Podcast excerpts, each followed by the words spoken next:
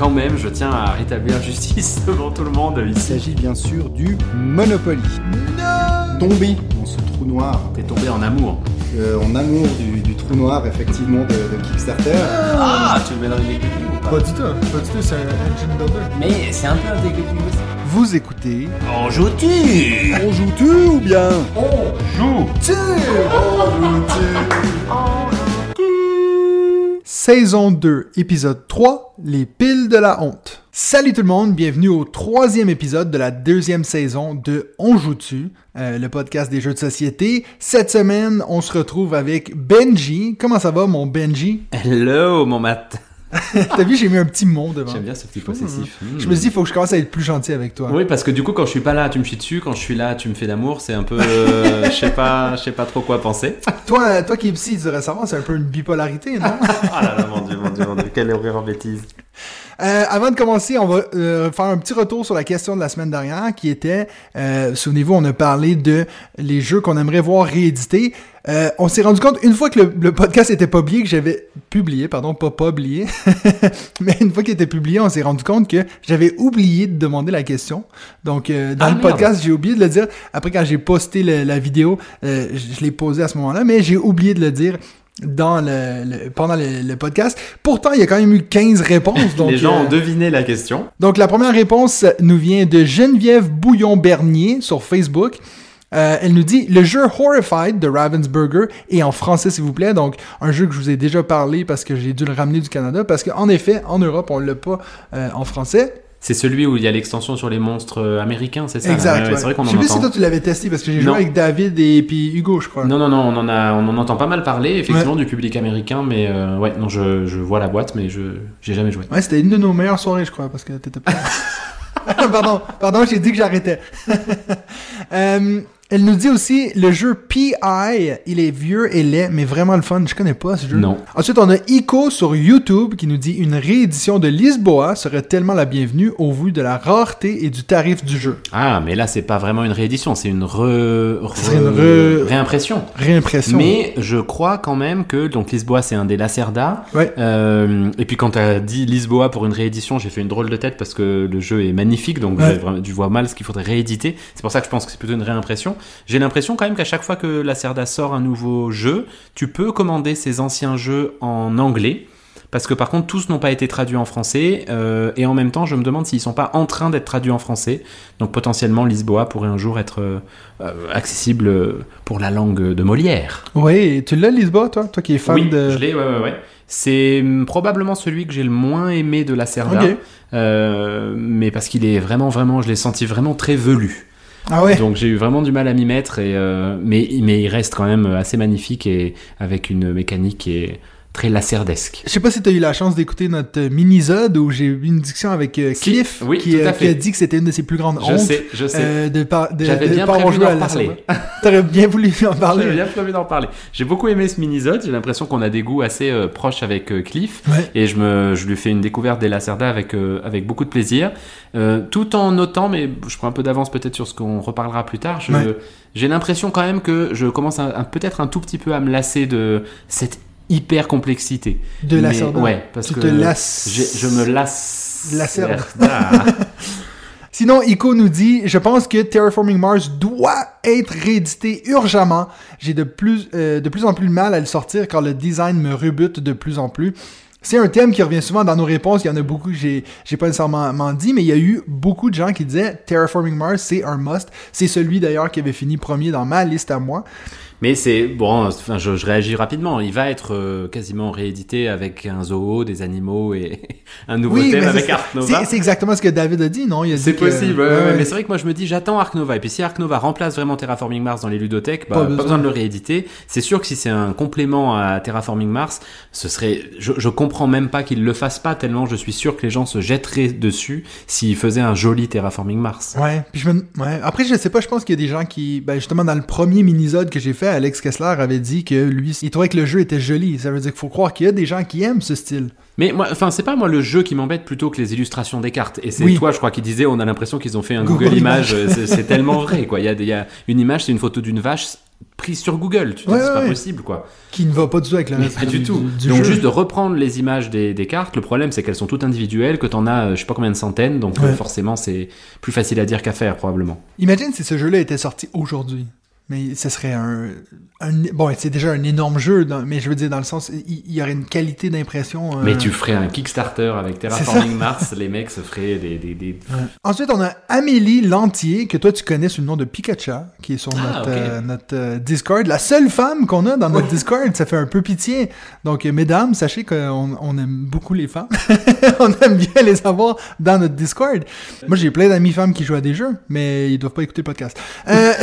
Donc, Amélie nous dit sur YouTube Les Chevaliers de la Table Ronde, j'ai réussi à le trouver à ma boutique de, de quartier en usager, une vraie merveille. C'est vrai qu'une réédition serait vraiment cool et ça pourrait améliorer le design du jeu. Je, suis- euh, je suis aussi à la recherche de Food Chain Magnet qui est introuvable, donc ça, c'en est un que David avait mentionné. Et toi aussi je crois d'ailleurs. Oui, je l'avais. bon, en fait, je l'avais mentionné, il était pas dans mon top 5, puis j'ai un peu divulgaché son, euh, son choix. Donc, tu vois, on aurait encore réussi à plugger le mot divulgaché.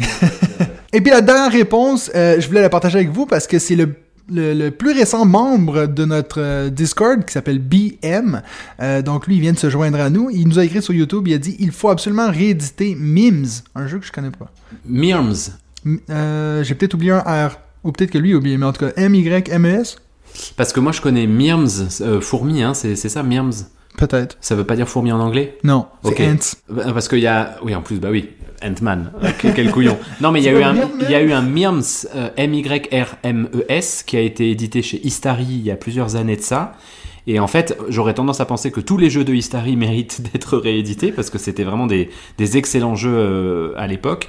Et Mirms en était un que moi j'avais testé avec un copain euh, il y a très longtemps. Et pour le coup, effectivement, je pense que s'il était réédité, ça pourrait être aussi une jolie, une jolie expérience ludique. Ouais, ah bah alors là, je viens de trouver un jeu qui s'appelle Mims, donc ça doit être de ça qu'on parle. Bah, si tu trouves pas un jeu qui s'appelle Mims, euh, effectivement, peut-être un jeu de mime où tu dois, tu- je sais pas, mimer des choses. Avec un Y. Et puis lui aussi il nous dit, ben, il faut aussi rééditer Terraforming Mars. Ce jeu est tellement génial, mais tellement moche. Donc merci beaucoup pour toutes vos réponses.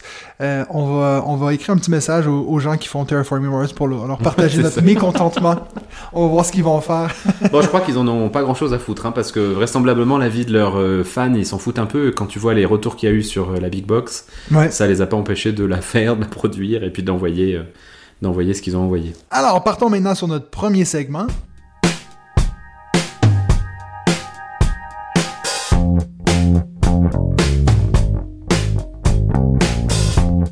Alors moi je vais commencer avec mon jeu de la semaine. J'avoue que cette semaine ça n'a pas été une grosse semaine euh, ludique. J'ai eu peut-être euh, deux soirées où j'ai vraiment fait des jeux. Euh, la première ça a été euh, une soirée plutôt party, donc on a fait euh, du Just One, on a fait du Fiesta de los Muertos, qui finalement est quand même pas si mal. J'avais, je le sors pas assez souvent, je pense, mais avec le bon groupe, ça passe très bien. Euh, mais non, mon jeu de la semaine, c'est Top 10 18 et plus. Ah, mon dieu. Donc, un jeu de Aurélien Picolet. Euh, je vous donne un peu de contexte autour de, de cette histoire, Je parce que c'est quand même assez faut, rigolo. hein. Je sais pas s'il faut. En fait, euh, j'ai j'ai des amis qui m'ont invité à une soirée jeu et puis qui m'ont dit, euh, sachant que je suis monsieur jeu de société, Hey, est-ce que tu peux prendre le jeu où il y a des cartes, puis il faut essayer de deviner sur une échelle de 1 à 10, puis là je me suis dit, ah non, parce que je savais que j'avais laissé top 10 au Canada. Là, j'étais dans une situation assez embarrassante parce que, comme vous savez, je ne peux plus acheter de jeux de société. Et puis, j'ai une hantise dans la vie, c'est de pas avoir un jeu qu'on me demande d'amener. Donc, j'étais un peu comme pris, je savais pas quoi faire. Et Donc, David et moi avons reçu un message via Disant, WhatsApp est-ce qu'on peut- Help, help. Est-ce que vous pouvez m'emprunter top 10? Euh, et puis David m'a dit non. Euh, donc Oui. euh, je voudrais quand même Tu vois, euh, t'es toujours gentil préciser. avec lui, mais en fait, Ouais, je devrais pas. c'est un gros salaud. Alors David, si tu m'écoutes, je t'en veux encore. Euh, non, mais lui aussi avait une soirée jeu, il en avait besoin. Alors, après, pour ceux qui savent, c'est un jeu qui est hors d'édition partout. Tu peux même pas le trouver. Pas que j'avais le droit, parce que vous savez, je n'ai pas le droit d'acheter de jeu pendant trois mois. Mais euh, lorsque ma, ma femme m'a dit, mais non, mais on va quand même l'amener, moi j'ai dit, je ne peux pas l'acheter. Elle m'a dit, ben je vais l'acheter pour toi. Donc, j'ai la seule version que j'ai trouvée, c'était Top 10 18 et plus. Et puis donc, là, j'ai un peu lancé le message à Benji et David que finalement, c'est une bonne idée de faire ce, ce petit challenge. Comme ça, vos femmes, ils achètent vos jeux pour vous. Alors moi j'ai essayé avec la mienne et elle m'a dit non. Elle t'a dit tant pis, on n'aura pas de jeu à amener. Pas Donc marché. voilà, euh, on a amené. euh, J'avais un peu peur parce que oui, c'est la version 18. Bon, de toute façon, il n'y avait pas d'enfants, mais je lui avais peur que ce soit vraiment axé que sur le cul et tout comme ça. Mais finalement, euh, c'était vraiment, vraiment drôle. Puis. Au final, il y a vraiment moyen, si on prend sur une carte, sur les quatre situations qu'on peut lire, il y en a toujours au moins un qui est très soft. Euh, donc, ça veut dire que hum, le trois quarts du temps, on on n'a jamais été dans une situation un peu euh, malaise où on se dit « Oh non, mais ça, j'ose pas faire devant les autres », même s'il y avait des gens qui se voyaient pour la première fois. Donc, c'était pas nécessairement des amis. Quand... Ouais, c'est ça, c'est une façon d'apprendre à se connaître. Mais bref, donc top 10, j'en ai déjà parlé, on en a parlé avec David euh, qui le connaît, euh, qui l'a aussi acheté. C'est franchement devenu, ça devient rapidement un de mes jeux favoris de groupe d'ambiance. Les gens adorent ce jeu. Euh, même à la fin, ce qu'on faisait, c'est qu'on n'utilisait même plus les cartes, on faisait juste dire un scénario, puis les gens devaient avec les, les, les Ah, cartes de à ça. 10. Donc, euh, quand les gens vraiment s'y mettent, c'est vraiment cool. Donc, on a fait ça pendant, je pense, 3 heures. Il était 2 heures du matin. Euh, ça a Oh, été c'est beaucoup. mon jeu de la semaine. Voilà. Ok.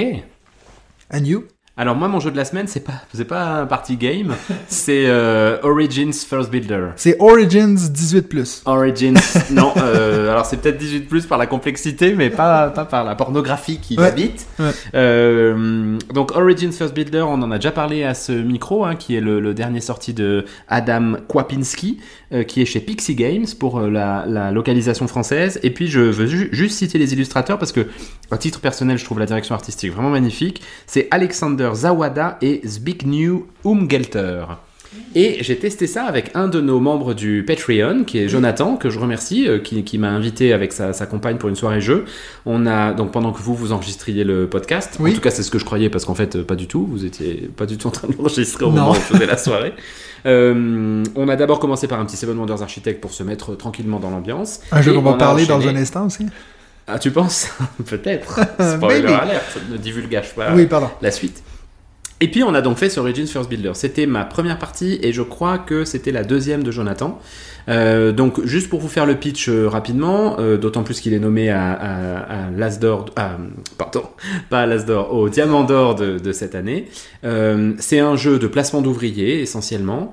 Euh, Il y a une thématique qui est pas si présente que ça dans le jeu, hein, euh, où vous êtes en train de construire une cité, puis vous êtes aidé en cela par des aliens qui viennent vous apporter des technologies. Il y a cinq actions essentielles où vous allez poser vos ouvriers qui sont des dés. Et le principe déjà que je trouve assez intéressant, c'est que euh, vous pouvez faire l'action si votre dé a une valeur supérieure ou égale à la valeur d'une roue qui est de 1 à 6 et qui tourne à chaque fois que vous faites l'action.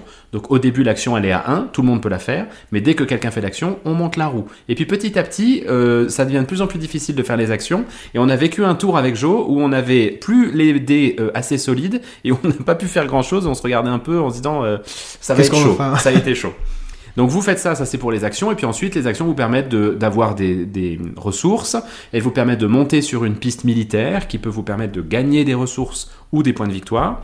Il peut vous permettre de monter sur des, pistes de temples qui vous font gagner des points de victoire, avec là aussi une petite euh, originalité. Vous avez trois pistes de temples, mais vous allez gagner des points de victoire à la fin sur les deux où vous êtes le plus bas sur les trois et pas sur celle où vous êtes monté le plus haut. Donc ça vous oblige à, comme ça, à faire attention où vous montez sur les pistes de temple et vous pouvez pas en favoriser une parce que vous n'allez pas gagner ces points de victoire là. Et puis enfin, le dernier, euh, la dernière mécanique intéressante de ce jeu, c'est que vous allez construire des bâtiments. Ces bâtiments, vous allez former des districts de 4. Ce sont des espèces de, je crois que ce sont des octogones ou des hexagones. Non, je pense que c'est des octogones euh, que vous posez donc par 4. Ça forme un district. Au milieu, vous allez poser votre petit dé euh, au fur et à mesure du jeu. Et puis, en fonction de la valeur du dé, vous allez faire des points de victoire et en plus activer ces, euh, bâtiments. Je vous l'ai dit rapidement là, mais en gros, la mécanique principale, c'est clairement du placement de dés, euh, mais il y a beaucoup, beaucoup de stratégies qui sont possibles. Tout combotte plutôt bien. Euh, on a vraiment passé un, un super moment avec Jonathan. J'ai gagné largement, mais... Parce que si je disais juste ça, je serais un gros salopard.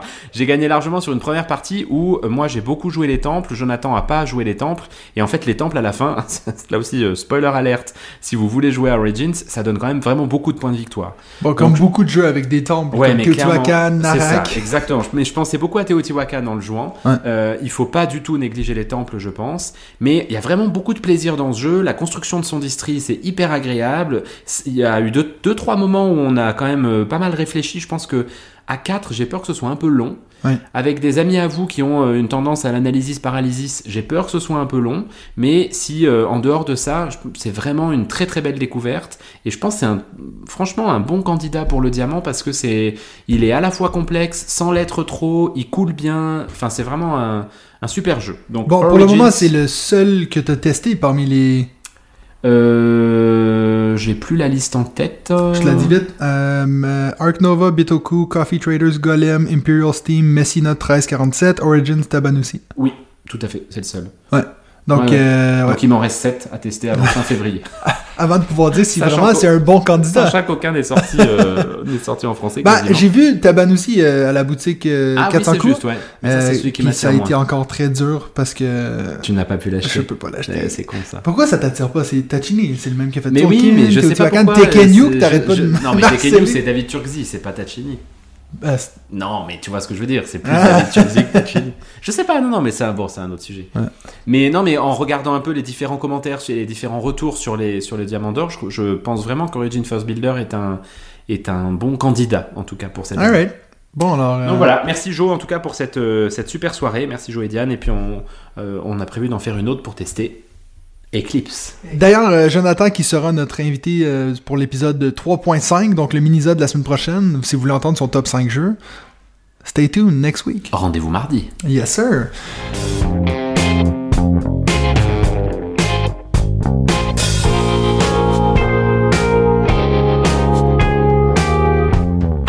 Donc maintenant, on va partir sur notre deuxième segment. Euh, pour cette semaine-ci, on voulait, on avait prévu de parler de les piles de la honte. Mais, ben, bien sûr, avec ce qui est arrivé hier, donc on enregistre ici le, le mercredi soir. Donc hier, euh, mardi, on a eu les nominations de l'As d'or 2022. Tin, tin, tin. Tan, tan, tan, tan, qui est un peu genre l'Oscar des jeux de société dans le monde francophone. Césars, plutôt, du coup. mais- Ouais, le César. C'est vrai, surtout que c'est la carte. Très bien dit. ouais, c'est juste. Euh, donc, euh, on, on voulait rapidement euh, juste en discuter, en toucher un mot. C'est sûr que David aura aussi son mot à dire, je pense, la semaine prochaine, mais déjà, pour être un peu d'actualité, on, va, on peut Pour en vous parler. mettre dans le off du podcast, David voulait pas qu'on en parle aujourd'hui parce qu'il veut absolument râler sur un point. Et donc, on s'est fait un plaisir, surtout moi, de dire non, non, on va Non, en parler cette semaine. Nous, on est des gens qui sont Il faut à être dans l'actualité, David, on n'a pas le choix. Donc, euh, on va passer vite sur la première catégorie qui est enfant, parce que moi, je t'avoue que pour moi, c'est vraiment pas pour moi. Donc, Attrape Monstre, un jeu de Justin DeWitt, Bubble Stories de Matthew Dunstan, et puis Pimpon de Julie Bergot. Toi, t'en connais pas un? Non, alors je connais euh, Attrape Monstre parce que je, je suis régulièrement un petit peu l'actualité quand même de ces jeux enfants, mais j'en ai joué à aucun des trois. Ok, je me demandais si c'était. Il y a un lien avec Attrape Rêve, non? Je ne crois pas. Ok, bon. Je ne crois pas. Et donc, euh, ça, je pense que la semaine prochaine, David euh, aurait peut-être quelque chose à dire là-dessus parce que je sais qu'il disait qu'il avait testé Bubble Stories avec une de ses filles. Euh, donc, on verra, on lui Ouais. demandera la question. Ouais. Euh, catégorie initiée, qui est une nouvelle catégorie cette, Ouais. euh, cette année. On attendait beaucoup de voir ce qu'ils allaient mettre dans Ouais. cette catégorie qui était censée être un peu une intermédiaire entre des jeux familiaux et des jeux experts. Ouais, puis en tout cas, moi j'en connais que deux, donc déjà je vais vous dire les, les, les, les nominés. Donc, Nouvelle Contrée, euh, un jeu que j'ai beaucoup parlé sur cette chaîne, mais je déteste devoir prononcer le nom, alors c'est de Wizenstark. Voilà. Et puis c'était ta, ta découverte de Vichy. Oui, et puis un jeu que j'ai- malheureusement pu tester qu'une seule fois depuis que, que je me suis procuré.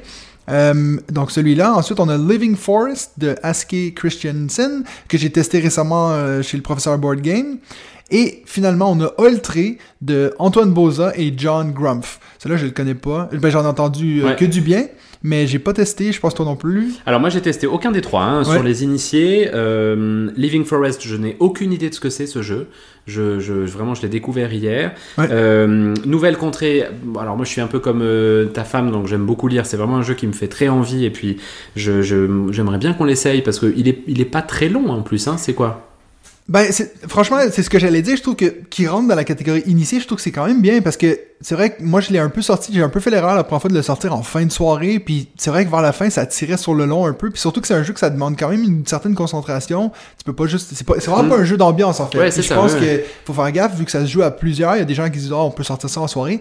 Pas vraiment. C'est vraiment un jeu, il faut être concentré. Il faut écouter ce que quelqu'un est en train de lire. Donc, euh, Ouais, c'est pas un à la fin de la-. Pardon? C'est pas un party game. Non, pas du tout. hein, ouais, ouais. Puis je, ouais, moi je pense que je l'ai sorti dans une ambiance party game, puis ça l'a un peu foiré.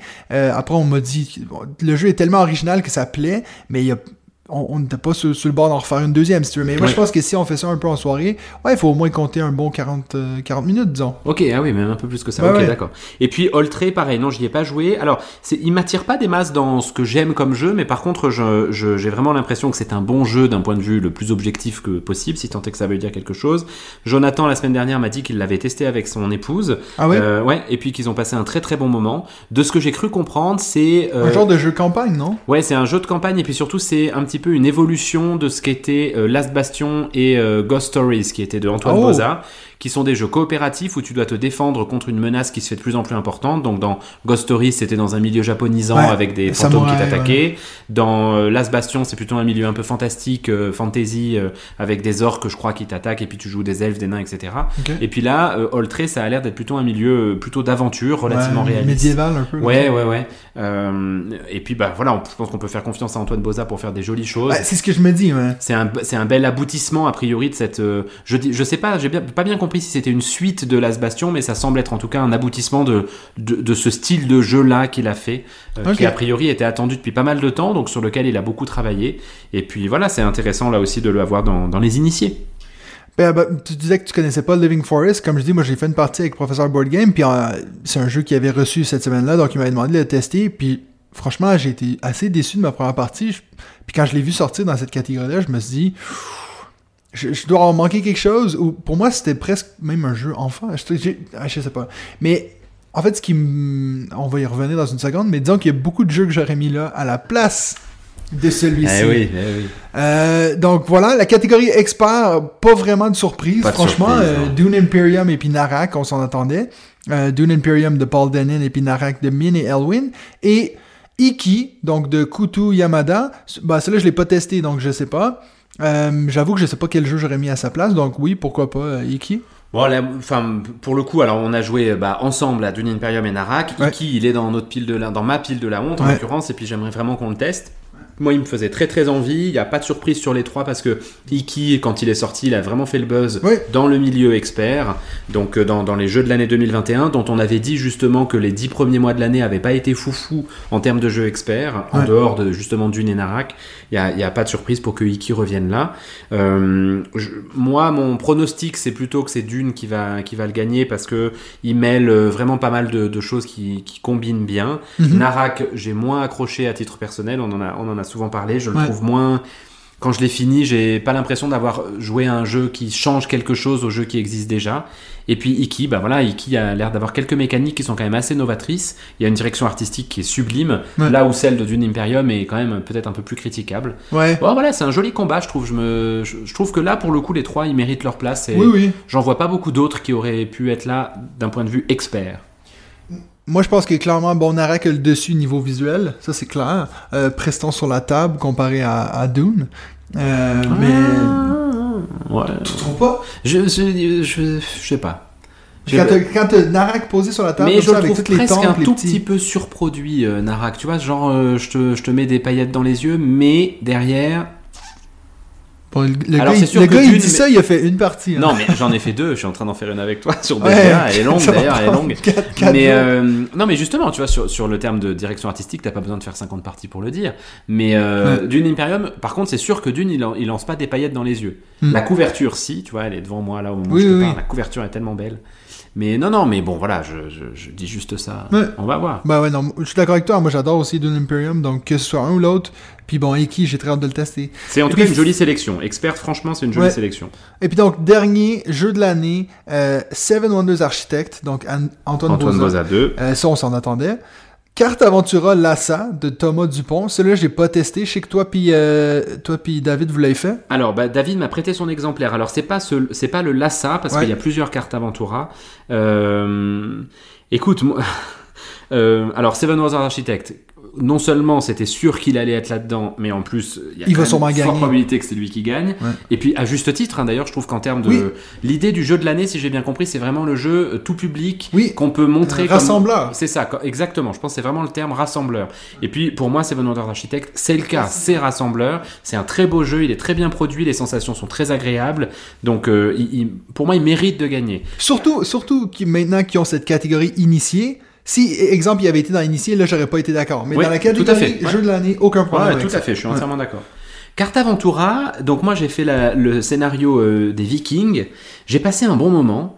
Euh, pour moi, on est vraiment dans le débat est-ce que c'est un jeu ou pas? Parce que j'ai vraiment eu la sensation de lire un livre. Euh, beaucoup moins que, beaucoup plus pardon qu'avec Tainted Grail, Ouais. avec le Seventh Continent. Dans Tainted Grail et Seventh Continent, t'as une gestion de main de cartes, t'as des lancers de Ouais. dés, t'as des combats, etc.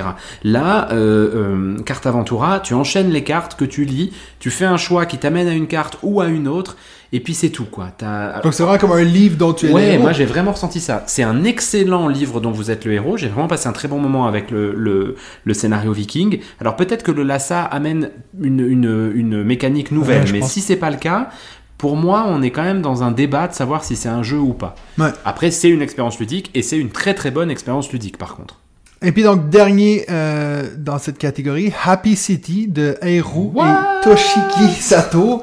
Euh, ouais, t'as bien réagi, moi aussi, quand j'ai vu ça, j'ai dit, mais Alors ça en plus on y a joué ensemble. on y a joué Donc moi ensemble. je me souviens très bien quand on y a joué, on en a fait je pense deux ou trois parties de suite en disant En- ah c'est vraiment 15 cool, minutes. c'est très agréable, tu le sors et tout. Bon, Jeu de là à l'année. dire jeu de l'année, euh, ouais, ok. Surtout que, il faut bien le dire, Alors, je sais pas allons, si c'est allons moi qui le comment on dit en anglais, the elephant in the room. Donc, euh, clairement, l'oubli, je pense, puis j'ai vu au- beaucoup de gens réagir là-dessus. it? Où est-ce qu'il est? Welcome to the Moon? Ah, ça c'est un vraiment... jeu qui a fait vibrer le monde ludique en C'est la 2021. surprise générale. Je Et me rappelle puis- que quand tu l'as acheté, c'est toi le premier Ouais. de nous trois qui l'a acheté. Tu nous as dit, le vendeur m'a dit c'est le jeu de l'année. Ouais. Tu y as joué, tu nous as dit c'est le jeu de l'année. Ouais. David y a joué, il a dit c'est le jeu de l'année. Euh, bah, pff, moi je sais pas, mais en tout cas, je- à côté de certains des jeux qu'il y a, c'est quand même très surprenant qu'il soit pas là. Bah, ok. Alors, ré- réglons une chose d'abord. Tu le mettrais dans quelle catégorie? Ça, c'est une question que j'ai dû, à laquelle j'ai du mal à répondre parce que euh, je pense quand même que un jeu qui est un jeu campagne, c'est difficile de le mettre dans l'Asdor jeu de l'année parce que Ouais. les gens sont pas habitués à un système de jeu campagne. D'accord. Et je pense qu'il est quand même peut-être un tout petit peu trop complexe pour Asdor jeu de- jeu de l'année. Je le mettrai en revanche pas dans expert et donc, Donc, par initié. élimination, je le mettrai dans initié. Ouais. Ce qui veut dire que t'aurais clairement un jeu comme Living Forest qui devrait pas être là à ma place. Ça, c'est personnel. après- ouais, moi je peux pas le dire, j'y ai pas joué, tu vois. Ouais, clairement. Et puis surtout, je- alors je sais, bon là je vais frustrer David parce que je vais défendre le jury en fait. Ouais. Euh, j'a- J'avais entendu euh, Rexou, donc un des membres du jury, raconter son expérience de membre du jury. D'abord, je voudrais dire que moi j'ai beaucoup d'admiration pour eux, beaucoup de respect pour leur choix, Ouais. et puis j'adore ce qu'ils font. Et ça, je, trouve c'est important de le dire parce que ça vient contrebalancer les haters qui leur envoient des trucs Oui, dans la gueule sûr. depuis hier que je trouve totalement disproportionnés. Et ensuite, Rexou il disait, là on a 12 jeux. Derrière, il y en a une vingtaine Ouais, qui ont en ouais, fait été ouais, dans la shortlist pour être dans ces Ouais. 12 jeux. Et le quatrième de l'initié ou le quatrième de l'expert, Ça aurait pu être Welcome to the Moon. et puis surtout, il est aussi bon que les trois premiers. Oui, c'est oui. très difficile de faire ce choix-là. Et moi, je suis sûr que Welcome to the Moon, il est dans la shortlist, tu vois, dans les 20 premiers. Il y a des raisons pour lesquelles ils l'ont pas choisi. Alors, il y en a qui disent que c'est parce qu'ils veulent pas prendre des, euh, Roll and euh, des roll and write. Ouais, ok, j'ai du mal à y croire, ça. Est-ce que c'est parce que t'écris et que tu gommes J'ai du mal à y croire aussi? Ouais. Peut-être que l'aspect campagne rebute un petit peu, je sais pas. Je, je, bah, je- je serais très curieux d'avoir leur retour à eux, de- d'expliquer pourquoi. Mais euh, je suis quasiment certain qu'il est dans les 20 premiers. Et en fait, dans cette shortlist des 20 premiers, il y a que des excellents jeux. Ouais. Et Welcome to the Moon, c'est un excellent jeu. Bon, après, euh, je, je suis très d'accord avec toi. Hein. On, on adore Ça ce qu'ils font, ces gens-là. Puis de faire ces choix-là, ça doit, ça doit pas être facile. Mais, Mais, non. je trouve qu'il y a une chose qu'ils ont fait de bien. En tout cas, moi, je trouve que c'est assez cool cette catégorie initiée. Ouais, je trouve je que ça fait du sens. Ouais, tout à fait. Euh, parce que c'est vrai que des fois, euh, tu sais, exemple, euh, The Crew, ce serait clairement retrouvé dans Initié et Bien non sûr. dans Expert. Bien sûr. Donc, euh, je pense que ça, ça règle quand même ce problème-là. Après, bien sûr, on va éventuellement avoir des problèmes de ouais, mais ça, est-ce qu'on le met Initié ou Expert? Mais je trouve que déjà, la, la limite est plus facilement. euh, est plus facile à franchir. Donc, euh, Ouais, puis, enfin, cl- clairement, dans ce que tu dis, pour moi, c'était l'exemple que là, ça allait trop loin. C'était The Crew à côté de Tented Grail. Tu te dis, Oui. là, tu peux pas comparer ces deux jeux, en fait, c'est pas possible. Puis c'était quoi l'autre, le dilemme du roi qu'on est en train de Ouais, faire? ouais, ouais. Donc tu te dis entre les Ouais. trois, The Crew. Dieu. Encore une fois, c'est pas en disant que The Crew c'est pas un bon jeu, c'est un excellent jeu, mais c'est pour moi c'est pas un jeu expert. Puis après, je sais que c'est tellement personnel, puis au final, ça change tellement rien dans nos vies.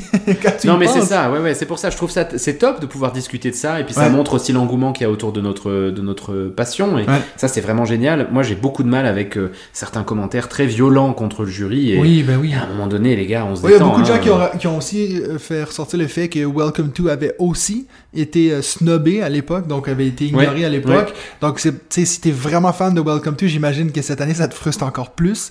Euh, mais après, écoute, faut pas être triste pour eux. Hein. Genre, t'as- quand t'as plein de gens dans le milieu ludique qui disent que c'est le jeu de l'année, au Ouais, final, tant mieux, mais tant et mieux, tu Et puis j'ai entendu Simon du Passe-temps, là, le, le- la boîte à Toulouse, là, qui a dit que Welcome to, c'est ce qu'ils, Welcome to the Moon, c'est le jeu qu'ils avaient le plus plus vendu Bon. sur le troisième trimestre. Donc je pense que faut pas voilà. trop pleurer, guys. Blue Cocker va bien quand même, je pense a priori. Et puis tant mieux pour eux, c'est mérité. Puis- mais juste se rappeler aussi, excuse-moi, euh, je, je te coupe, mais avant que tu me coupes toi-même, euh, juste rappeler qu'en fait les- le jury de l'Asdor ils font pas non plus n'importe quoi, c'est-à-dire qu'ils testent tous les jeux, Mhm. ils en discutent entre eux, il y a un vrai classement qui est issu de là. Puis je trouve qu'il faut aussi respecter le fait que ces gens-là, qui sont des gens, des professionnels du jeu de société, à la fin de la fin, c'est ceux-là qui sortent. Ouais. Et donc si Welcome to the Moon n'est pas sorti, c'est que tous ces gens-là, qui sont tous des professionnels du jeu de société, ne l'ont pas fait sortir.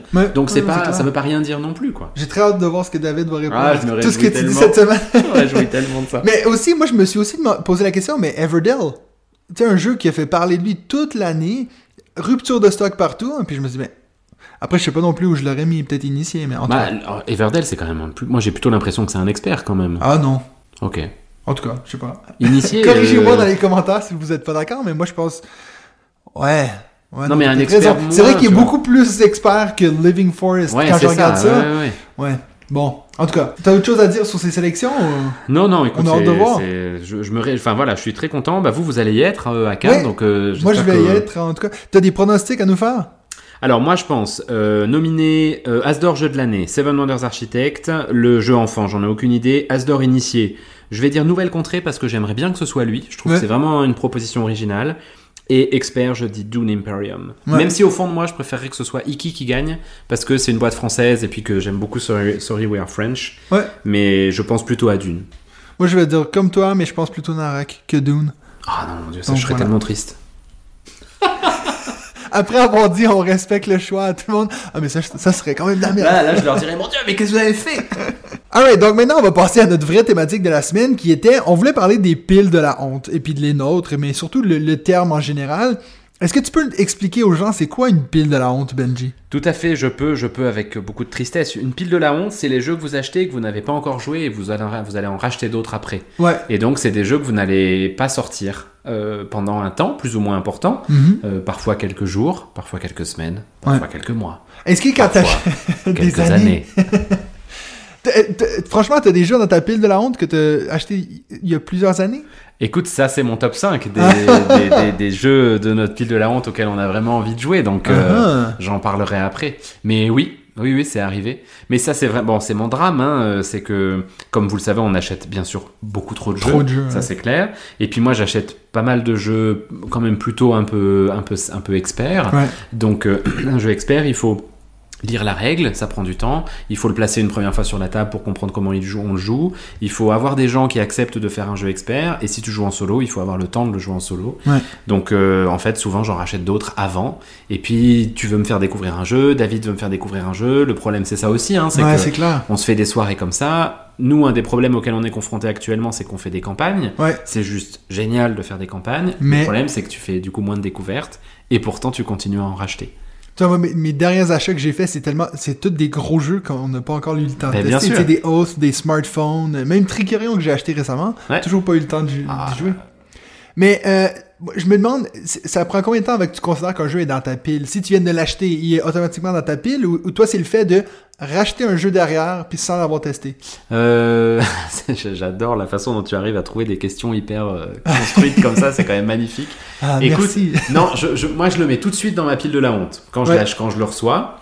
Euh, et puis la grande majorité des jeux, quand même, je, je tiens à le dire, j'en suis pas, pas peu fier, reste Ouais. pas longtemps, c'est quelques semaines, parfois quelques jours, hein, parce que bah, typiquement Origins First Builder, ouais, remarque, c'était Noël, donc euh, ça Ah a donc été ça, trois c'est- semaines. ça, trois c'est- semaines. Donc c'est un jeu que tu as acheté, tu l'as pas testé chez toi, tu considères qu'il est plus dans ta pile? Oui, oui, oui, je considère qu'il est Même plus si, dans ma ok. pile. Ouais, ouais, ouais. ouais. Moi aussi. Ouais, je l'ai testé, tu vois, non, sinon... euh, Ouais, bah, ouais. Parce qu'après, typiquement, ça amène à une autre question, c'est pourquoi on achète des jeux euh, à double entre potes, finalement? Ouais, ça c'est vraiment. Tu euh, vois, c'est, on est ça, couillon là-dessus. oui, Bon, bien. mais on voit pourquoi, parce que quand tu demandes à David d'emprunter top 10, euh, là, tout d'un coup, il est plus là. Hein? Non, mais je pense qu'il y a aussi, tu, tu vois, on en parle souvent, c'est cette distinction entre le, la collection, l'aspect Ouais. collectionneur et puis l'aspect purement utilitariste. Je pense qu'on a tous les trois, et puis on est nombreux dans ce cas-là, dans le Patreon, à avoir plutôt une vision un peu collectionneur des choses. Ouais. Et puis Dune Imperium, on l'a essayé chez toi, il est devant toi, devant moi, euh, chez toi là en ce moment. Et puis je l'ai acheté parce que juste ce jeu-là, j'avais envie de l'avoir dans ma ludothèque.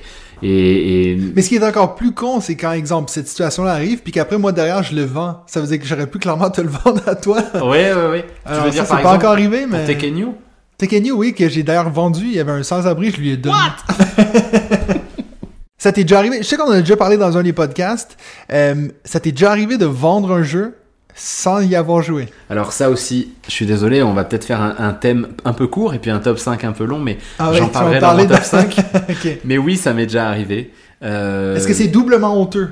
Ben oui, je le vis jamais bien à un moment je le vends, hein, mais en fait, euh, bon, je vais, je vais essayer de pas divulgacher ce que je vais vous dire tout à l'heure. C'est juste Ouais. qu'il y a un moment donné où ça m'arrive parfois d'acheter des jeux parce qu'on m'a dit ce jeu-là, il est fabuleux, il faut absolument le tester.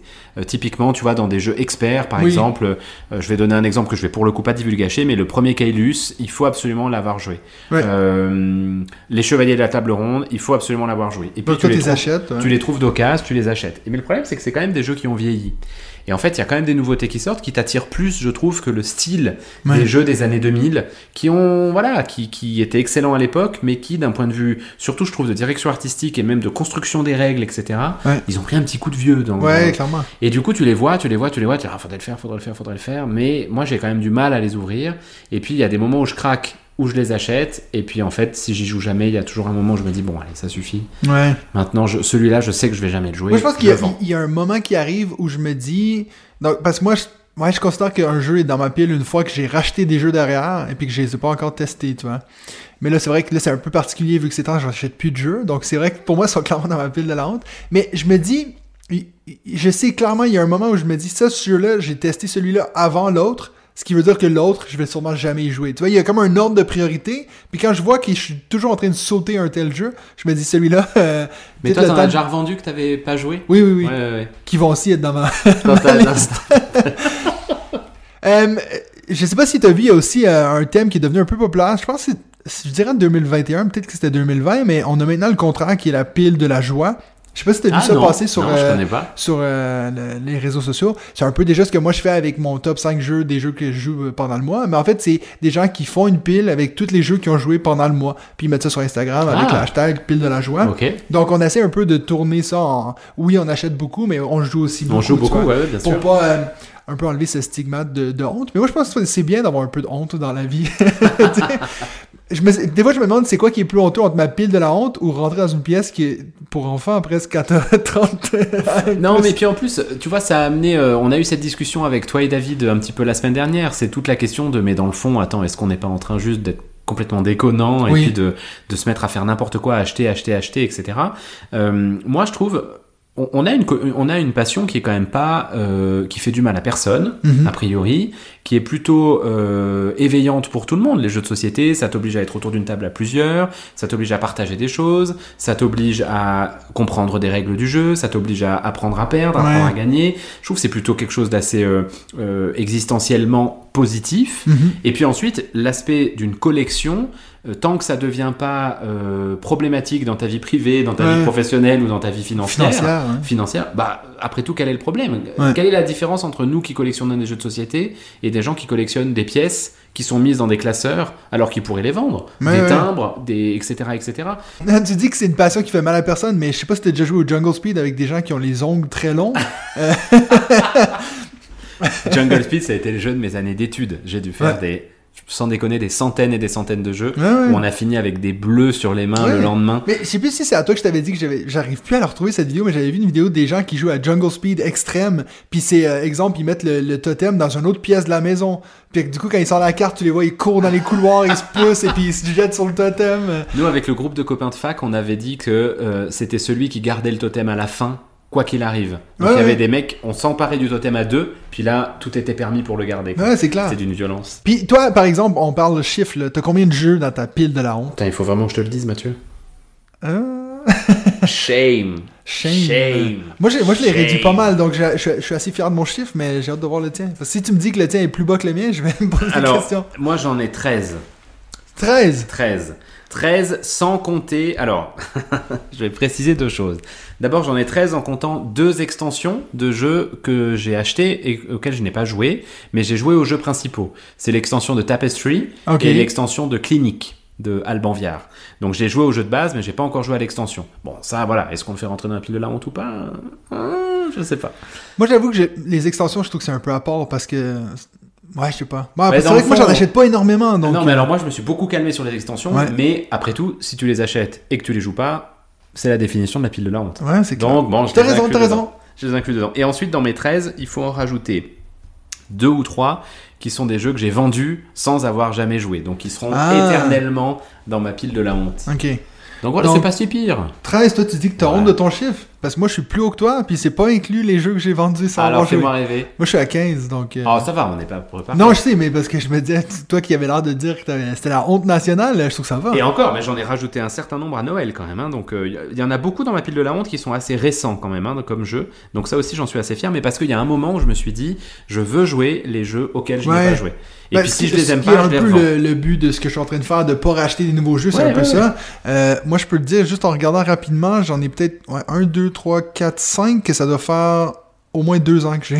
Aïe aïe aïe aïe aïe. Puis, soit, soit que j'arrive pas à les vendre, Il y en a pas que- quelques-uns dont tu peux donner les noms qui seront pas dans ton top 5. Alors oui, il y en a plusieurs, parce que moi, je pense que j'ai fait mon top 5 un peu différemment du tien. Ok. Euh, ben justement, Samurai, un jeu que j'ai parlé la, la semaine dernière. ok. Un jeu de Rainer Knizia. Celui-là, c'est un jeu de Ah oui, c'est vrai. 1998. Ouais. Oh là là. Euh, dans 98, donc ça fait longtemps. Euh, j'ai aussi Bonanza Duel.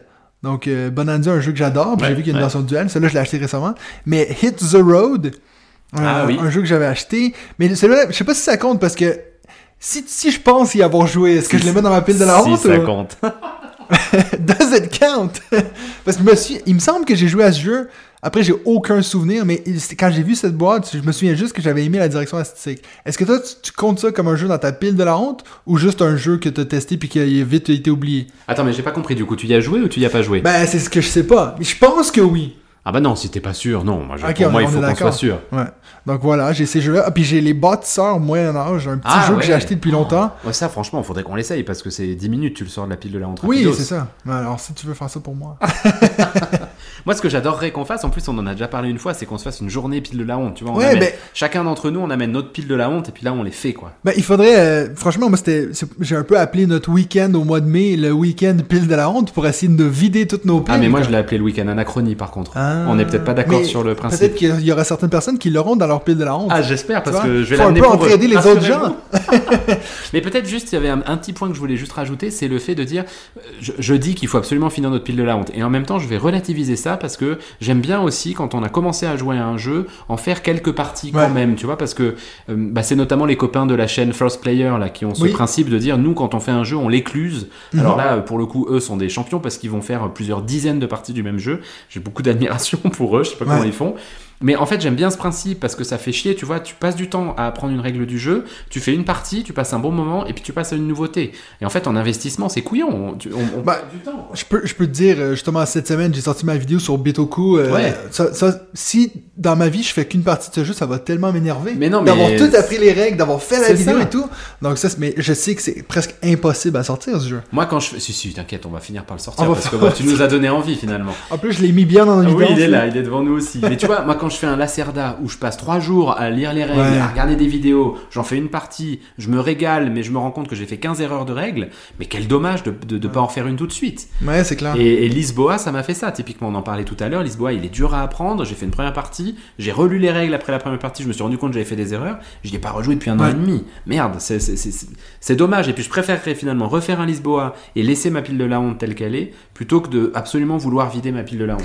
Mais moi, je t'avoue que je trouve que c'est quelque chose qui, ouais, qui a été un peu remédié chez moi. C'est justement ces jeux à campagne. Parce que moi, c'est aussi assez rare que je vais jouer un jeu euh, plus de 10 fois, plus de 20 fois. À moins que ce soit vraiment un jeu que ma femme elle aime. C'est souvent ce qui va faire qu'un jeu, j'y joue beaucoup. Ouais. Mais euh, ces, ces jeux de campagne, ça nous force à un peu, tu vois, être obligé, tu vois, comme Scythe, on a Ouais. été obligé de faire 8 parties. Donc je me dis, ben maintenant, je connais Scythe. Je suis pas mieux. je perds quand même tout le temps. Mais je comprends le jeu, je comprends les mécaniques.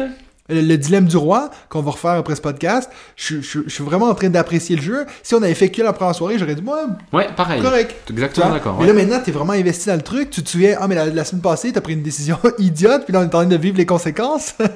Donc, ça, je trouve que c'est quand même assez cool. Puis, je sais que j'avais commencé Tainted Grail, je me suis un peu calmé, j'ai pas pu le finir. C'est vrai que tout seul, j'ai pas cette motivation de continuer dans la campagne, mais en groupe, cet effet de groupe, j'adore ça. Donc, c'est vrai que je suis assez d'accord avec toi. Je me dis, finalement, on dit nos piles de la honte s'agrandissent en faisant ces, cam- ces campagnes-là, mais je suis, je suis prêt à prendre ce sacrifice parce que je trouve qu'il y a presque plus de, de valeur dans le fait Ouais. le- de plaisir, ouais, Ouais, de- dans je suis le fait de faire une campagne. Ouais. Euh, on va avoir plusieurs questions de la semaine pour vous parce que j'en avais une autre de prévue, mais écoute, franchement, on en parle maintenant. Je serais intéressant de savoir c'est quoi votre chiffre à vous. Donc, combien de jeux est-ce que vous avez dans votre pile de la honte? Donc, si ça vous intéresse de partager ça avec nous, vous pourrez le mettre par exemple à la fin euh, de la réponse de la prochaine euh, question de la semaine qui va venir après notre top 5.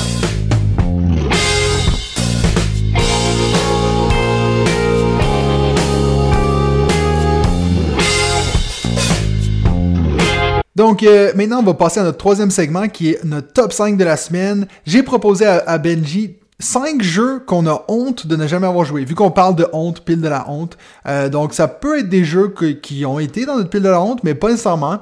Euh, moi, dans mon cas, il y a beaucoup de ces jeux-là que j'ai jamais achetés. Mais c'est vraiment des jeux que j'ai honte d'avoir joué. Donc on reste dans la thématique de la hontise. Shame. De la De la honte? shame. honte? De la honte, ouais. Shame. De la hantise. C'est un peu comme de la hantise, en fait. Alors, je vais commencer avec mon numéro 5. Euh, c'est le seul que. Mes, quatre premiers, je suis très sûr, puis je sais que c'est des jeux que je me dis tout le temps, ah, ça, vraiment, il fallait que je le teste. Et il faudrait que je le teste. Mais mon numéro 5, j'ai un peu regardé la, liste euh, top 100 de, BGG. Puis c'est le premier qui m'est sauté aux yeux. C'est Brass. Euh, donc, que ce soit Lancashire ou Birmingham. Je pense que je l'ai mis là parce que c'est vraiment quand j'ai vraiment commencé à rentrer dans le monde ludique. À l'époque, il était 2 3 sur BGG. Là, je, je pense qu'il doit être aussi encore dans, dans ces eaux-là. Le, je- le, Birmingham, le Birmingham est troisième. Troisième. Et le Lancashire est 21e. 21e. Donc, deux, deux excellents jeux. Euh, j'ai toujours voulu le tester. Je t'avoue que je suis même pas sûr de savoir c'est quoi le jeu. J'ai jamais vu des vidéos dessus ou rien, mais je sais que tout le monde en parle en bien. Puis toi, tu l'as testé, le Birmingham ou Non, Lancashire? le Lancashire et euh, c'est un chef-d'œuvre effectivement. C'est ce vraiment dis, ouais. un chef-d'œuvre. Et puis c'est vraiment, tu vois, ça contredit un peu ce que je te disais tout à l'heure. C'est un vieux jeu qui est hyper moderne dans, Ouais. dans la façon que tu as de le jouer. C'est vraiment, il, Ben, faut- moi, j'ai été il pourrait être sorti surpris, euh, hier quoi.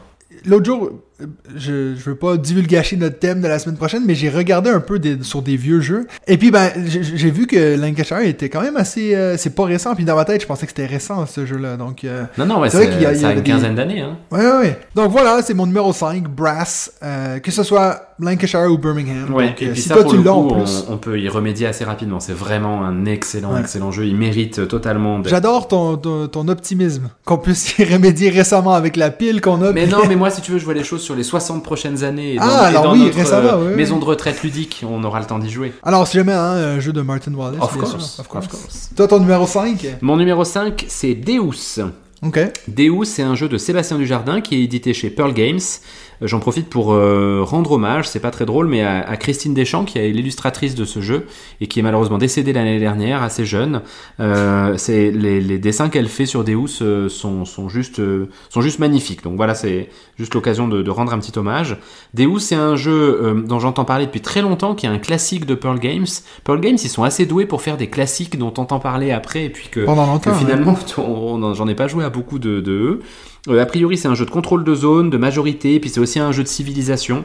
Euh, la- vraiment, la- la couve me donne envie depuis très très longtemps. Je la trouve sublime. Le jeu en lui-même me donne envie. Il a tout pour me, me faire rêver. J'ai fini par l'acheter Ouais. et bon voilà, il il est assez bas dans ma pile de la honte et un jour, Donc, ça, c'est un que t'as je acheté. le sortirai. Je l'ai acheté celui-là. Ok. Je. Et puis, euh, est-ce que si ça avait été dans l'espace, est-ce que. Non mais il y a deux thèmes moi que j'aime. Il y a l'espace Et et, les la Vikings. mythologie. Et les La mythologie, donc ça peut Ouais, être Vikings, viking, grec, tu vois, raison. Deus, c'est toutes les mythologies, Ouais. donc il n'y a, y a aucun problème. Non, il a tout pour plaire, il... c'est juste que voilà, il, il Moi, est c'est- cinquième. ouais. Moi, je pense que si, à place de s'appeler Deus, il s'appelait Fido, là, là je serais fan. un jeu de chien. là. Alors, moi, mon numéro 4, euh, celui-là, c'était un jeu que j'ai honte parce qu'en plus, je l'ai eu acheté. Et puis, encore plus honteux. Je pense que là, vraiment, quand on parle de honte, celui-là, je l'avais mis en place sur la table, j'avais regardé les règles, je m'étais préparé à une partie, puis finalement, j'ai des invités surprises qui sont arrivés un peu comme ça, puis je l'ai rangé vite fait, puis je l'ai jamais ressorti. C'était Horror à Arkham, le jeu de cartes. Ah oui. Donc, euh, celui-là, euh, mon bon ami Raphaël de la, la boutique 400 coups, il arrêtait pas de me dire c'est son meilleur jeu ever, il a mis tellement d'heures et puis euh, d'argent dans ce jeu parce que tu C'est peux acheter quoi des comme cartes et des mécanique cartes. de jeu? C'est ce jeu de, de cartes où, tu sais, euh, c'est un jeu à campagne, je crois, où il faut que tu prennes des, des décisions, après Mais tu un rajoutes des cartes dans deck deck. building ou? Non, c'est euh, non, c'est un il appelle ça un living card game, tu vois, cette, cette, cette, euh, cette idée que tu vas rajouter des packs dans l'histoire et puis tu vas progresser, progresser. Ben voilà, j'ai jamais joué, puis finalement après un moment, je me dis ben écoute, je vais le vendre parce que je me, je me dis c'est tellement pas bon signe de pas avoir eu envie de le ressortir après avoir tout mis sur la table. Donc voilà, désolé Donc lui, c'est Raphaël. un jeu que t'as acheté, Ouais. que t'as pas joué Et que t'as revendu. Ouais.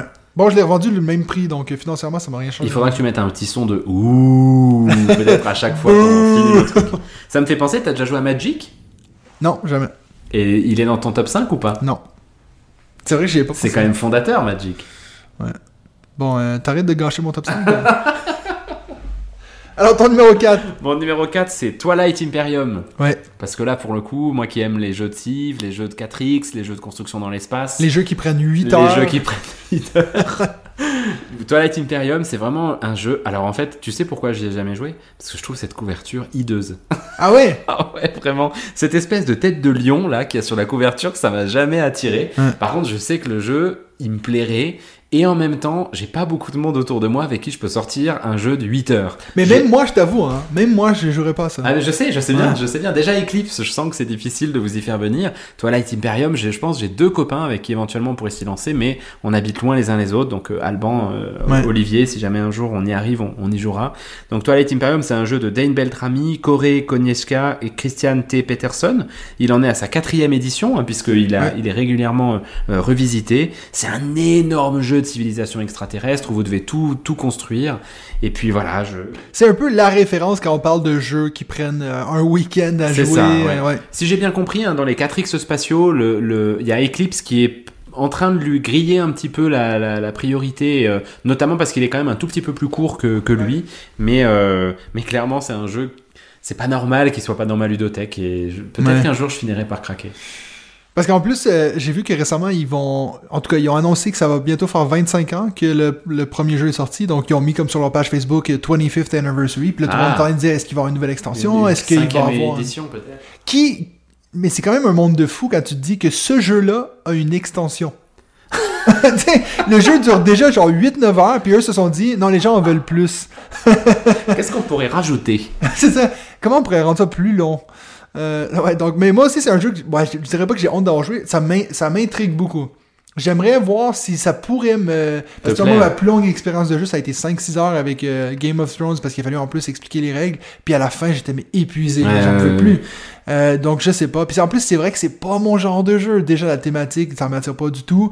Puis je suis pas très fan de ces jeux 4X, donc euh, à voir. Mais peut-être faudrait qu'on commence av- avec un Eclipse quand même. Une fois que moi je le maîtrise un peu et puis. euh, Bon, il me semble que j'en ai parlé une fois avec Jonathan Kessler, qui l'a, lui, et puis qui l'aime bien, et puis il m'avait dit que c'était pas si long que ça. Moi, j'avais dit genre Ouais. 6 heures, puis Lui, il m'a dit moins. 2-3 heures. hein. Ouais, c'est ça. Mais c'est la prochaine soirée jeu qu'on fait avec Jonathan, c'est un Eclipse. Alors, tu me- tu m'en feras un retour.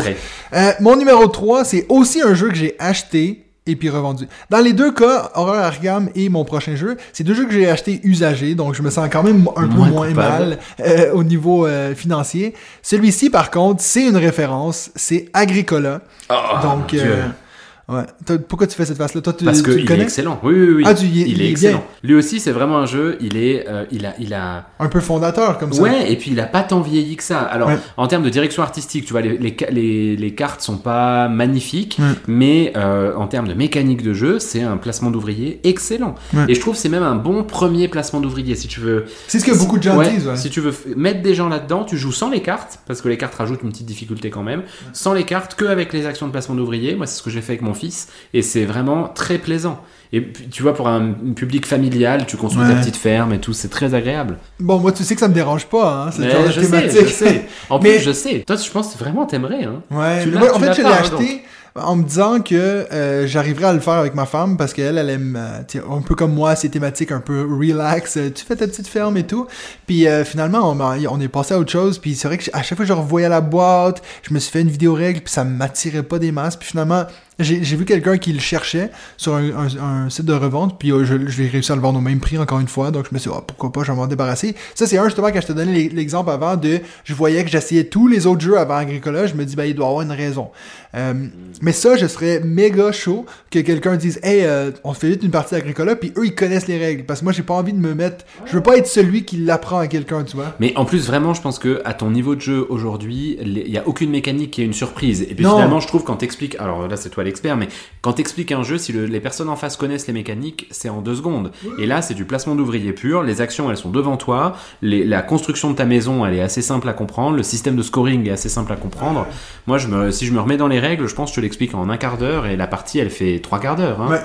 Bon, c'est drôle parce que tu dis ça, parce que ça me fait penser justement à quand j'ai fait ma partie de Bitoku avec euh, le professeur Board Game. Tu sais, les deux qui est un peu, on est un peu experts à expliquer des jeux, ça a été, mais en 15 minutes, il avait compris. C'était un peu comme, puis ça, c'est, ouais, c'est comme du deck building, ouais. Puis ça, c'est, ouais, ça, c'est comme de la- du placement d'ouvriers. Puis en fait, tu te rends compte qu'il y a beaucoup de thématiques qui se reviennent, quoi. Quand des, tu des connais mécaniques, les, excuse. quand tu connais les mécaniques, l'explication de règles, ça va assez vite. hein. Ouais, c'est clair. Mais c'est comme, euh, je sais plus avec qui. Ah oui, c'est sur le Discord, on parlait de euh, Seven Wonders, puis cette idée que euh, c'est la même chose pour ceux qui connaissent pas. euh, le principe de ben cette carte là ça veut pas dire que tu vas la défausser en achetant euh, avec une pierre je suis en train de partir sur autre chose là mais tu vois ce que je veux dire? Oui, oui, c'est tu- compliqué. ouais. mais, mais Si une fois que tu le ça, sais ouais. ça fait du sens Bien sûr, bien sûr. Euh, ton numéro 3 Mon numéro 3, c'est Mage Knight.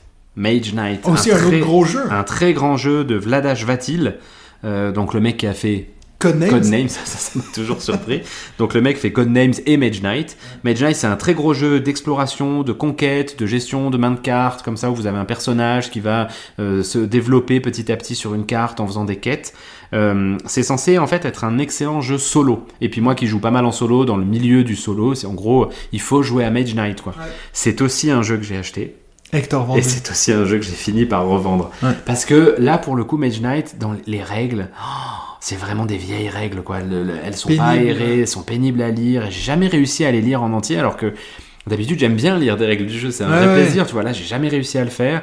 Je me disais, allez, faut que je m'y mette, faut que je m'y mette, faut que je m'y mette. Et puis un jour, je... c'est un jeu qui est tellement recherché par plein de gens que je me suis dit, bon, allez, un peu comme toi, tu disais, si j'y viens pas, c'est qu'il y a quand même une il y a une raison. raison ouais Donc je l'ai fini par le aussi parlé une fois tu m'avais déjà parlé du jeu puis t'avais dit la direction artistique aussi t'attirait pas Ouais, c'est un peu, c'est un peu vieillot, tu vois. Les, les tuiles, elles sont vertes et marron, c'est pas, c'est pas sexy, quoi. Euh, que tu vois, enfin, effectivement, je pense que ce qui m'attire dans la, dans la thématique SF, c'est, il y a beaucoup de couleurs souvent. C'est très, tu vois, c'est l'espace, c'est bleu, c'est blanc. Là, Mage Knight, c'est marron et vert. Pff, Dis le gars qu'un de ses jeux préférés c'est Tainted Grail Mais où on est dans Grail- du marron et Mais je suis pas, tu, ouais, ouais, c'est vrai, c'est vrai. on passe au prochain. Alors mon numéro 2, euh, c'est un jeu, si vous avez écouté le, le mini épisode, j'ai un peu aussi avoué que j'avais honte de jamais avoir joué à un jeu de Stephen Feld, qui est un peu une référence. Donc j'ai mis les Châteaux de Bourgogne, qui est un peu son, son, Mhm. son grand jeu. Euh, D'ailleurs, quand euh, David a entendu que dans, dans ce mini-zode que j'avais jamais joué à Stephen Feld, il nous a tout de suite écrit sur le groupe WhatsApp pour m'engueuler. Il disait que ça avait pas de sens. À 8h07, Ouais. on avait 50 C'est notifications WhatsApp. Donc, euh, c'est vrai que j'ai j'ai très honte de jamais avoir joué à un jeu de Feld. Puis souvent, quand je regarde de- des gens qui en parlent dans leur top 10, je me dis tout le temps que c'est des jeux qui pourraient m'intéresser. Mais on dirait que j'ai jamais eu l'occasion. Puis je, je vais l'avouer, euh, ces jeux souvent sont assez moches. Puis moi, je suis quelqu'un qui est très attiré par le visuel. Euh, mais en même temps, j'ai des jeux comme Broom Service dans mon top 10. Ça veut dire que Qui est assez moche. très moche. En plus d'être nul. Très moche, mais en plus d'être génial, tu veux dire. Je vais couper ce bout. euh, I am the in control, Benji. Donc voilà, Château de Bourgogne, mon numéro 2. Alors, bon, si ça peut te rassurer, je n'y ai jamais joué non plus. Ouais. Je pense ne jamais avoir joué à un Stephen Feld non, Non. plus. Je, je pense. hein, Pourquoi je- tu m'as pas défendu ce matin dans le groupe WhatsApp? Mais ah, je suis en train de le faire là maintenant en direct, devant tous nos, nos auditeurs. Et euh, un peu pour les mêmes raisons que toi, c'est-à-dire que moi j'ai quand même vraiment du mal à aller chercher ces jeux que je trouve pas Ouais. sexy en fait. Après Château de Bourgogne, ils ont fait une très belle réédition il y a un ou deux ans, où là ça donnait un peu plus envie, et puis, puis voilà, écoute David, amène-le, et puis on en fait une partie un soir. Ben, D'ailleurs, j'en parle encore de ce mini mini-zode, mais on en a parlé avec Cliff et aussi avec David la semaine passée. Ça veut pas dire que parce qu'un jeu est moche qu'il est pas bon. Non, c'est sûr, c'est sûr. Donc, euh, mais je suis d'accord avec toi, je suis pas étant un très attiré. bon euh, contre-exemple de ça, mais sinon, effectivement, je suis d'accord. Ouais, avec toi. ouais. Alors, ton numéro 2 à toi Mon numéro 2, c'est Root. Ouh, Root. t'as jamais joué à Root? Non, j'ai jamais joué à Root. De Cole Werley, euh, qui est en français et illustré et hum, édité chez Matago et illustré par Kyle Ferrin. Et je- j'aime bien le nommer parce que j'aime bien le- la direction artistique. Oui, c'est ce lui aussi qui a fait Oath, c'est la même équipe Ouais, qui a fait tout à Oath. fait, ouais, ouais. Euh, pareil, Root comme Mage Knight, je l'ai possédé, je l'ai revendu, je l'ai pris parce que euh, il m'attirait beaucoup, tout le monde en parlait. Moi, moi j'aime beaucoup les jeux asymétriques, j'aime bien Ouais. cette idée de partir sur euh, des bases différentes. Euh, tu vois, Sight par exemple, je trouve ça vraiment fun là-dedans. Euh, donc je m'étais dit, bah ça va être sympa. Et puis j'ai lu que c'était bien en solo. Et en fait, après, j'ai lu que c'était pas si bien que ça en solo. Et c'est vrai que pour le coup, la symétrie en solo, c'est rarement bien exploré ou bien exploité parce que l'autre en face, bah, du coup, il est Ouais. pas si asymétrique que ça. Euh, bref, j'ai commencé à lire les règles que j'ai trouvé assez complexes. J'ai eu du mal à rentrer dedans. Euh, et puis, bah, petit à petit, le jeu est passé sous un autre jeu, puis sous un autre jeu, puis sous un autre jeu, puis sous un autre jeu. J'avais de moins en moins envie d'y jouer en solo. Et puis, c'était quand même une époque où je ne te connaissais pas, Mathieu, et où donc je jouais beaucoup en solo. Et Root, petit à petit, est devenu de moins en moins euh, sexy dans ma ludothèque et j'ai fini par le revendre. Root, je pense que c'est l'exemple parfait d'un jeu qui est. J'hésite un peu à dire ça, mais qui est presque parfait. Ce jeu-là, là, les parties que j'ai fait de Root sont incroyables. Par contre, c'est un des jeux les plus difficiles à sortir parce que, tu sais, tu dis la symétrie comme dans Sight. Ouais, mais ça, c'est vraiment de la symétrie. Ouais, ça, c'est genre, chaque personne autour de la table fait un truc différent. Ce qui veut dire que, il faut que tu connaisses ton personnage, il faut que tu connaisses le personnage des autres. Et puis, ça veut dire que si tu enseignes ça à des gens, déjà, déjà d'apprendre ce que eux ils doivent faire, c'est déjà compliqué. Puis là, tu leur dis, ouais, mais t'aurais dû me bloquer là. Mais non, parce que j'ai aucune idée de ce que toi tu fais. Donc, c'est vraiment difficile de dire, euh, c'est un jeu que je sais que je sortirai jamais. C'est pour ça que je l'ai jamais acheté. Mais à chaque fois que j'ai des amis qui me disent, est-ce qu'on se fait une soirée root, moi, je dis go, euh, tout de suite en partant. J'avais d'ailleurs un groupe d'amis euh, qui vivent un peu, un peu loin de chez moi maintenant, mais que eux ils faisaient à chaque semaine un root.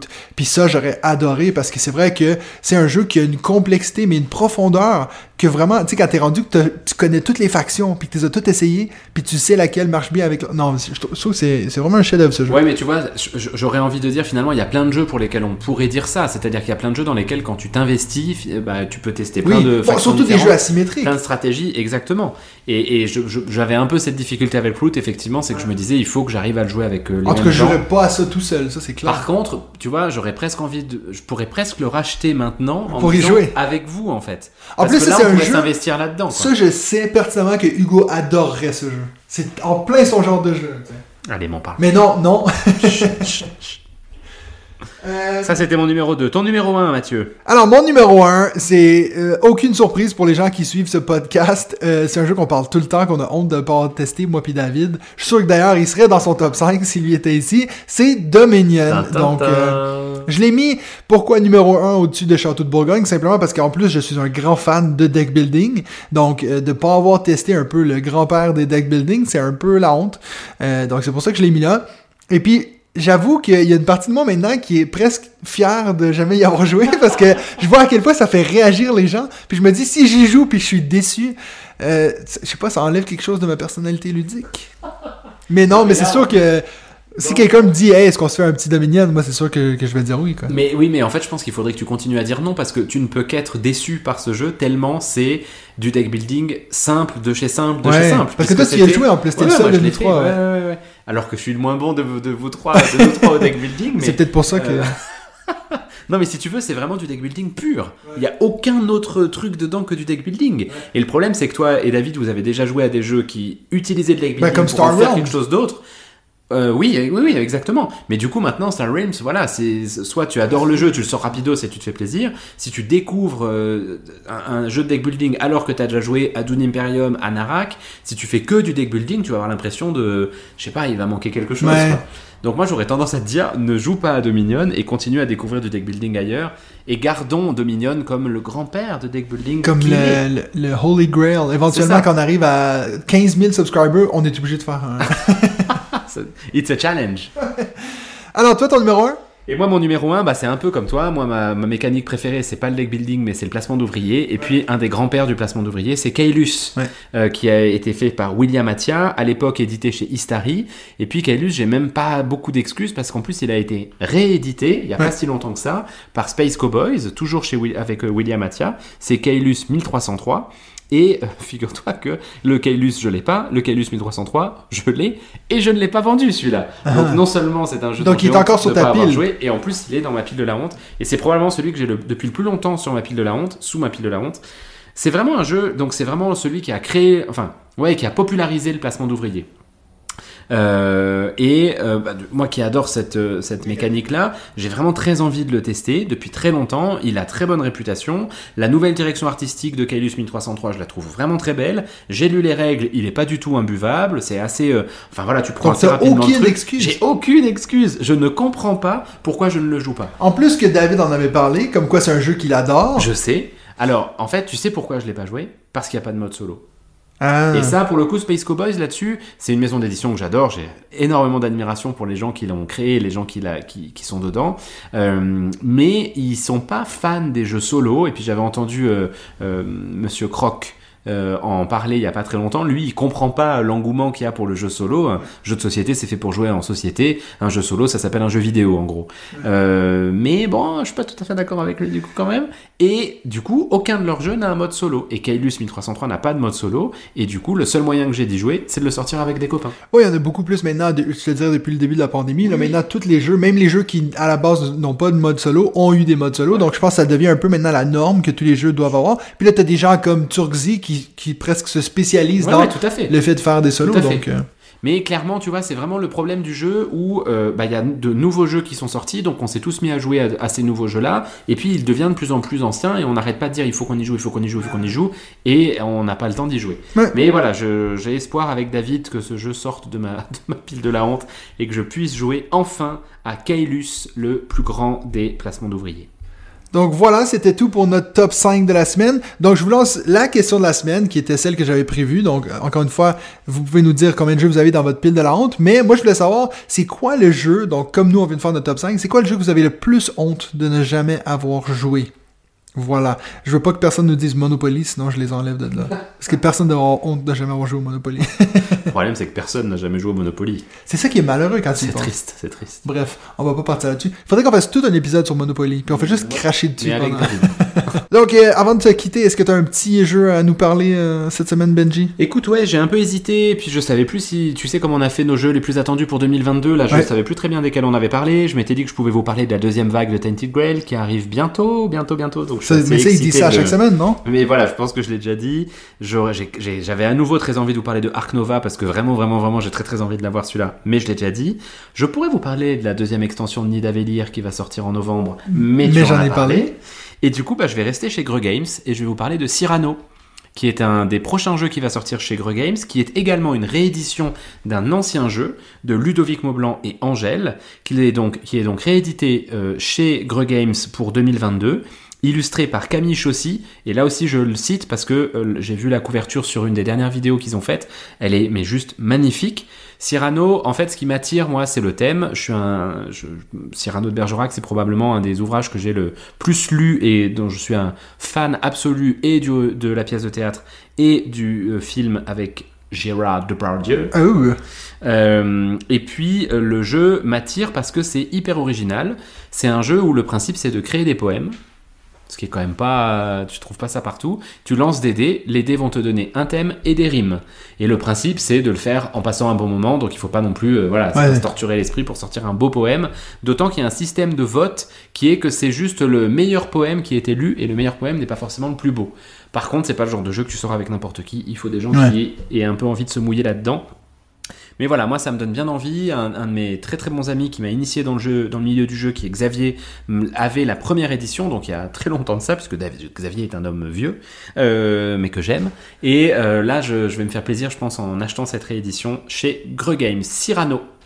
Alors moi, mon, mon jeu qui me fait de l'œil, c'est un jeu que euh, j'ai failli en parler la semaine dernière quand on parlait des jeux qui n'ont pas été traduits, qui n'ont pas été réédités. C'est un que j'ai cherché pendant que j'étais au Québec, que j'ai pas trouvé. Euh, mais je pense que j'en ai jamais parlé sur le podcast, donc je vais le faire maintenant. C'est un jeu qui s'appelle Obsession. Je sais pas si tu connais. Non, pas du tout. C'est un jeu qui est sorti en 2018, euh, mais qui bizarrement tout d'un coup a une petite renaissance. Je pense qu'il y a eu une deuxième réimpression. C'est un jeu de Dan Halligan, qui est aussi l'artiste du jeu, euh, qui a fait les illustrations. Puis je vais te dire pourquoi ce jeu m'intéresse, c'est à cause de la thématique.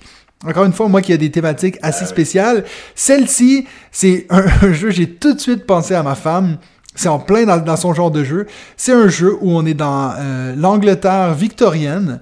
Et puis notre but, c'est de euh, rénover notre manoir et de s'occuper de tous nos, euh, nos, nos servants, nos, comment on dit, nos, nos, Ouais, serviteurs. nos serviteurs, et de trouver l'amour dans un... Donc ça veut dire qu'on va devoir rencontrer des lords et puis des, des, des ladies et puis de faire euh, et puis de faire la cour, tu vois. Donc euh, quand j'ai vu ce jeu, en fait c'est euh, c'est Downton Abbey en jeu de société principalement. Puis je me suis dit, est-ce qu'il y a thématique plus spéciale que ce jeu? Puis c'est un jeu que j'ai vu euh, beaucoup de gens en parler dans les, les chaînes YouTube anglophones parce que c'est un jeu qui apparemment est très très rare parce que vu que c'est lui qui fait les illustrations et le, le design, c'est un peu un jeu indépendant comme ça. Il est très difficile à trouver.